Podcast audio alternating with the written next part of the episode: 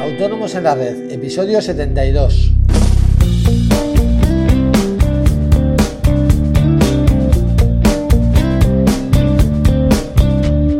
Muy buenos días a todos y bienvenidos un día más, un martes más, hoy 22 de diciembre de 2015, Autónomos en la Red, el podcast en el que hablamos de todos aquellos temas que nos interesan a los autónomos. Eh, ya sabéis, IVA, IRPF, financiación, seguros sociales, etcétera. Antes de nada, recordaros que esta semana no tendremos podcast el jueves y el viernes eh, por las fiestas navideñas.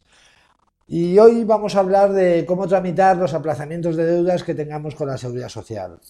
Pero antes, como siempre, recordaros que en asesoríafiscalautónomos.es os ofrecemos todos esos servicios de contabilidad e impuestos que os ayudarán a gestionar de una manera mejor vuestros negocios y a optimizar vuestra factura fiscal y todo ello a unos precios realmente competitivos. Eh, toda la información la tenéis en nuestra web, os repito, asesoríafiscalautónomos.es. Eh, cualquier duda que tengáis sobre nuestros servicios, sobre los temas que tratamos en el podcast, dudas fiscales, sugerencias para el podcast, eh, podéis enviármelo a través del formulario de contacto de la página e intentaré resolverlo lo antes posible.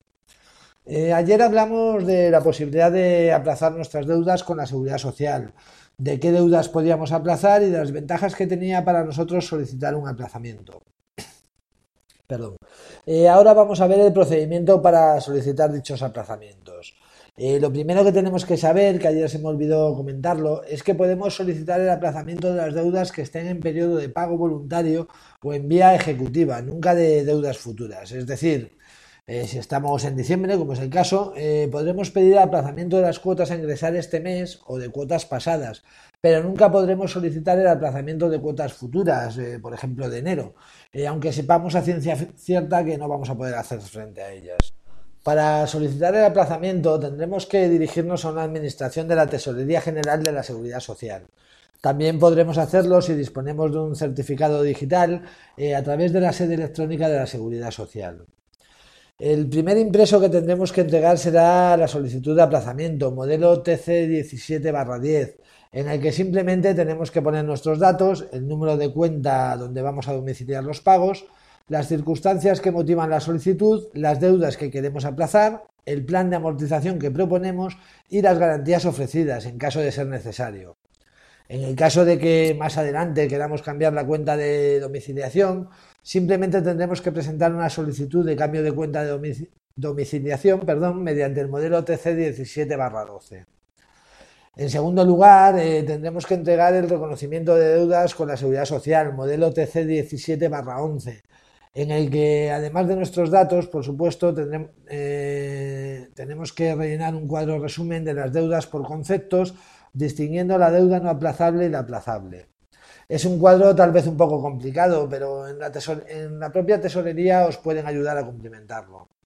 Además, tendremos que presentar un TC de liquidación por las cuotas no aplazables y otro por las cuotas aplazables. En el caso de que sean cuotas por trabajadores por cuenta ajena, tendremos que presentar el TC2, relación nominal de trabajadores, en el caso de que no lo hubiésemos hecho con anterioridad. Perdón.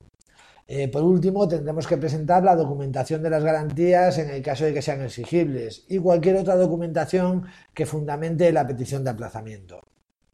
La solicitud debe comprender la totalidad de las deudas a aplazar y será denegada en el caso de que existan aplazamientos, anteriores incumplidos.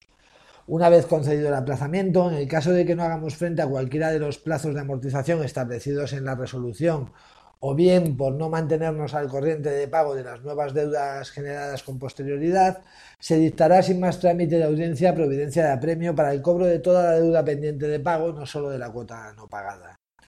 Eh, por supuesto, todos los impresos de los que hemos hablado en este capítulo los podéis descargar de la página web de la Seguridad Social, eh, www.se-social.es. os repito, www.se-mediosocial.es. Y bueno, esto es todo por hoy. Espero que estos dos podcasts relacionados con el aplazamiento de deudas con la seguridad social os puedan ayudar a tomar la mejor vía en caso de no poder hacer frente a vuestras obligaciones. Aunque también espero que nunca os sea necesario. Sería buena señal, ¿verdad? Eh, muchísimas gracias por vuestras reseñas y valoraciones de 5 estrellas en iTunes, pero sobre todo muchísimas gracias por estar ahí y por vuestro feedback, que para mí es valiosísimo. Nunca os podré agradecer lo suficiente todo lo que, lo que hacéis por mí. Eh, os deseo muchísima suerte en el sorteo de lotería de hoy, pero si no os toca, recordad que lo importante es la salud, ya sabéis. De todas maneras, nos toque no, os espero mañana con un nuevo episodio de Autónomos en la Red. Adiós.